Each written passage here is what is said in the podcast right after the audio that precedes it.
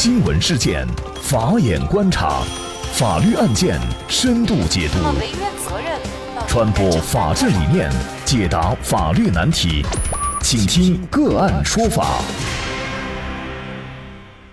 大家好，感谢收听个案说法，我是方红。更多的案件解读，欢迎您关注个案说法微信公众号。那么今天呢，我们就跟大家来聊一下。母女小区内遭四条狗围攻，女儿说狗主人看着我们被咬却不管。那么就在最近啊，也就是继金毛犬被打死一案以后呢，又发生了一起不拴狗绳引发的恶性事件，地点是在杭州萧山区的朝阳银座。而被狗咬伤的受害人的女儿杨女士向记者讲述了事情的经过。杨女士说呀。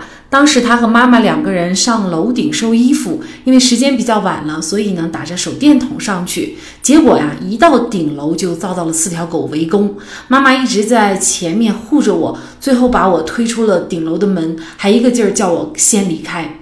那么回忆起当时的事发经过，杨女士表示太可怕，太令人绝望，同时呢还有一些感动。他说呀，当时因为顶楼的门没有办法关严，担心狗把门刨开继续攻击，所以啊，他的妈妈一直用身体抵住门。后来杨女士发现妈妈被狗严重咬伤，流了非常多的血，血越流越多，止都止不住。那杨女士描述啊，当时顶楼的四条狗分别是大金毛、斗牛犬、泰迪，还有一只狗，因为太黑，所以呢也没看清楚。那么咬人的是斗牛犬，咬人的狗是没有办理相关证件的。从顶楼下来以后啊，杨女士立马到监控室向物业反映了情况，同时拨打了幺幺零和幺二零。那到医院以后呢，医生对杨女士的妈妈进行了紧急处理。经过一系列的检查、打针、输液以后呢，他们从医院回家。但是刚到小区地下停车库，妈妈的伤口突然大出血，于是再次赶往医院。这次到医院以后呢，妈妈已经因为失血过多出现了休克症状，被送进了急救病房。那么杨女士告诉记者，咬伤人的狗主人呢，并不是小区的业主，而是租客。对方表示只愿意承担医药费，但是拒绝赔偿，让杨女士直接走司法程序。杨女士呢，截至记者报道的时候呀，只收到了三千块钱的医疗费。杨女士说呀，被四条狗围攻的时候呢，狗主人就站在几米远的地方，却没有上前阻止。事后，杨女士质问狗主人，对方说管不了。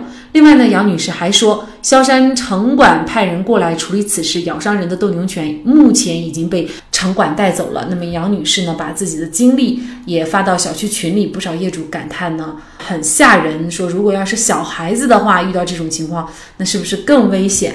狗的主人哈，他的做法啊，不仅仅是过分了。可能也涉嫌违法甚至是犯罪的行为啊！自己的狗去把别人咬伤，咬到那个程度还站在旁边不管，这确实是让我们觉得很义愤填膺啊！那么作为狗主人，他到底应该承担什么样的责任？涉不涉嫌犯罪？不拴狗绳的这样的一个行为，是否应该在立法上对于狗主人的责任进行一些？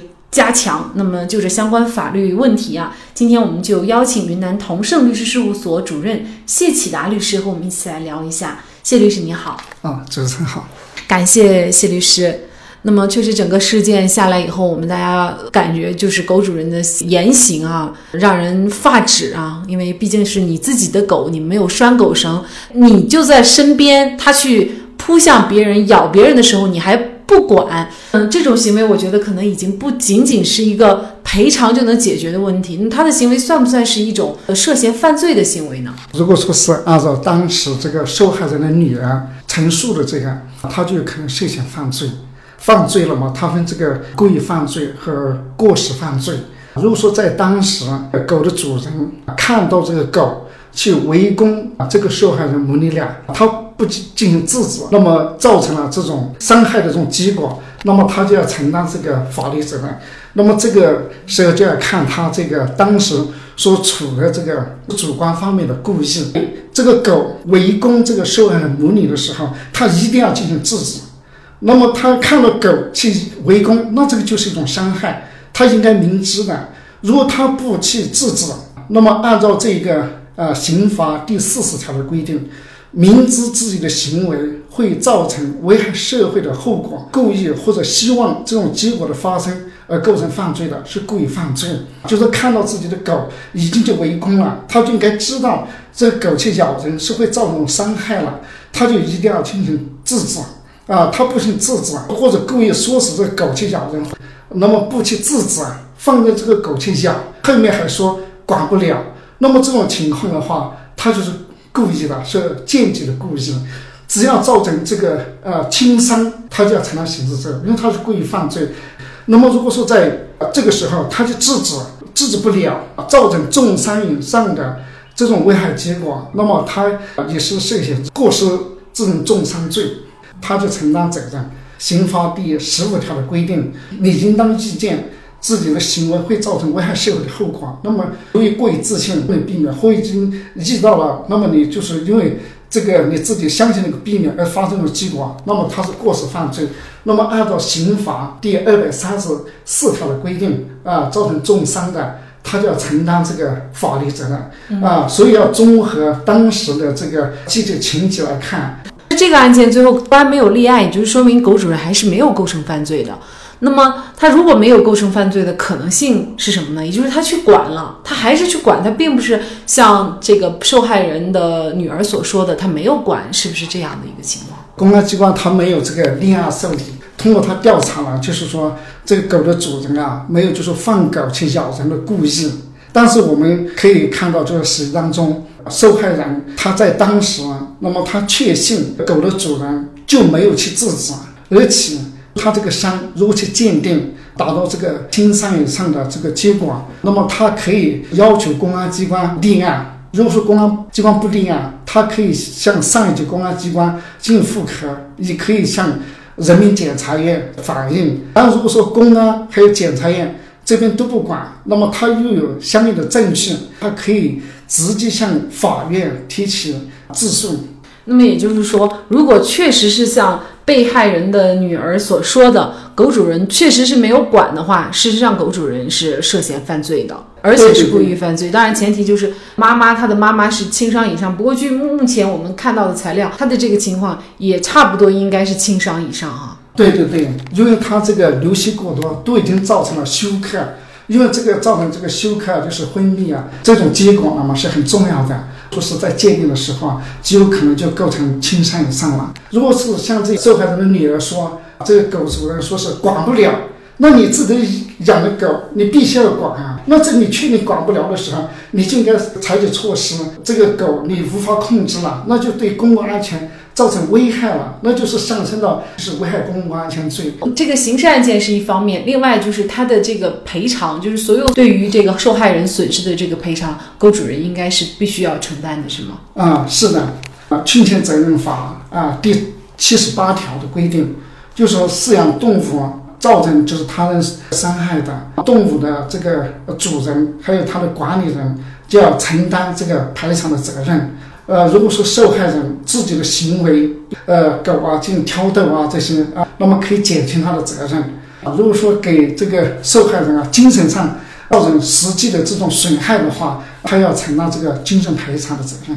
其实这个事儿又一次发生哈，又是跟没有拴狗绳有关。那么之前的金毛犬被咬死，同样也是因为这个问题，就是贵宾他没有拴狗绳哈。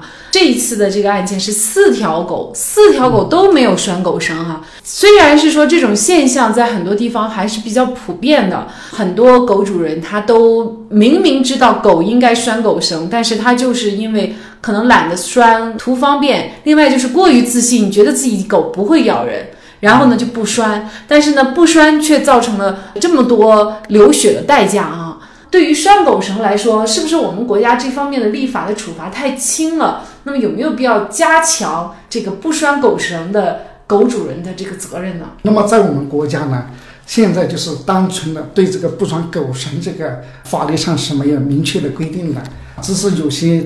地方性的法规啊，它在这方面有规定，就是给予罚款啊，严重的就可以就是拘留啊。法律规定的是对这个结果造成了这种危害的结果，你不管是刑法还是这个侵权责任法，它都是有实际的这种危害结果了，那么进行处罚。特别像有些立性狗，它这个是有攻击性的因为狗它就是畜生，养狗的人他爱狗，他相信他的狗不会这个伤害，但是他狗它是不分好坏的，遇到一些刺激啊，或者现在天气热啊，它烦躁啊，它毕竟是动物，它不懂事，但是人是懂事的，人就要对他的狗进行了解啊，就要进行管理，血淋淋的这些事实，实际上就是法律方面应该加强立法，之前没有的这个危险驾驶罪。但是你驾驶了，就给公共安全造成这种危害，在以前没有，那么后面就有了。现在就是看到这个宠物这个狗，那么造成这样伤害，那是不是我们在这方面也增加这方面的规定呢？醉驾还没有造成这种危害结果，但是你已经有这样的行为，你就呃要承担这个法律责任。对有些狗啊，有些体型大的狗，还有一些逆性犬啊，那么你就应当要采取相应的这个措施，比如说拴狗绳。那你不拴狗绳？它实际上在已对公共安全造成了这种危害啊，在这方面呢，实际上它等同于就是危害了公共安全。我们也可以呃参照这个危险驾驶罪这方面进行立法。有一位网友叫 Z France，他就说呀，养狗扰民就是应该追究刑事责任。那么他也指出，像美国有三吠法，这个规定呢，就是居民区内如果狗连续超过叫三声，那么狗主人呢就要受到这个罚款的处罚。那么英国的这个恶犬法呢，严重的时候啊，可能狗主人还会判两年的有期徒刑哈。狗主如果没有明显过错的话呢，如果能够证明他。比如说有纵容故意的嫌疑，比如说不拴绳子，那么他的刑期最长可以达十五年的监禁。确实，在国内出现了这么多情况以后，而且即便是有些城市规定了罚款，其实这个执行也应该说是很不到位的哈。因为我们随处都可以看到不牵狗绳的狗到处跟着狗主人屁股后面转哈。每个狗主人都相信自己的狗不会咬人，而那些咬人的狗也是那恰恰相信自己的狗不会咬人。的这样的一个情况哈，这么多案件，血淋淋的案件的教训，我们确实应该在立法上推动这个立法的步伐，进行一些更为严格的规定。我们要加强对狗的主人啊这方面的规定啊，因为这个狗不懂事，但人要懂事。呃，这条狗啊，后面呢是被注射死刑，这个狗来背了这个锅，那它错不是错在狗，是错在人。就是把这个狗人的这狗，那么注射死刑，好像就是完事了。实际上这是很荒唐的，是人的问题，不是狗的问题。所以关键是这个养狗的主人你要管好狗，那么你还要训练好狗，人的管理进行加强。嗯，那么这些血淋淋的教训，我们必须吸取，加强立法。目前看来是刻不容缓。好，那么在这里呢，再一次感谢云南同盛律师事务所主任谢启达律师。那也欢迎大家通过关注“个案说法”的微信公众号，具体的了解我们本期案件的图文资料以及往期的精彩案例点评。另外，您在生活工作当中遇到一些法律问题，都欢迎您通过添加幺五九七四八二七四六七幺五九七四八二七四六七这部电话号码的微信号向我们进行咨询和交流。给大家提供法律问题解答的都是我们节目邀请到的嘉宾了，他们都非常的资深、专业和负责任。感谢您的收听，我们下期节目再见。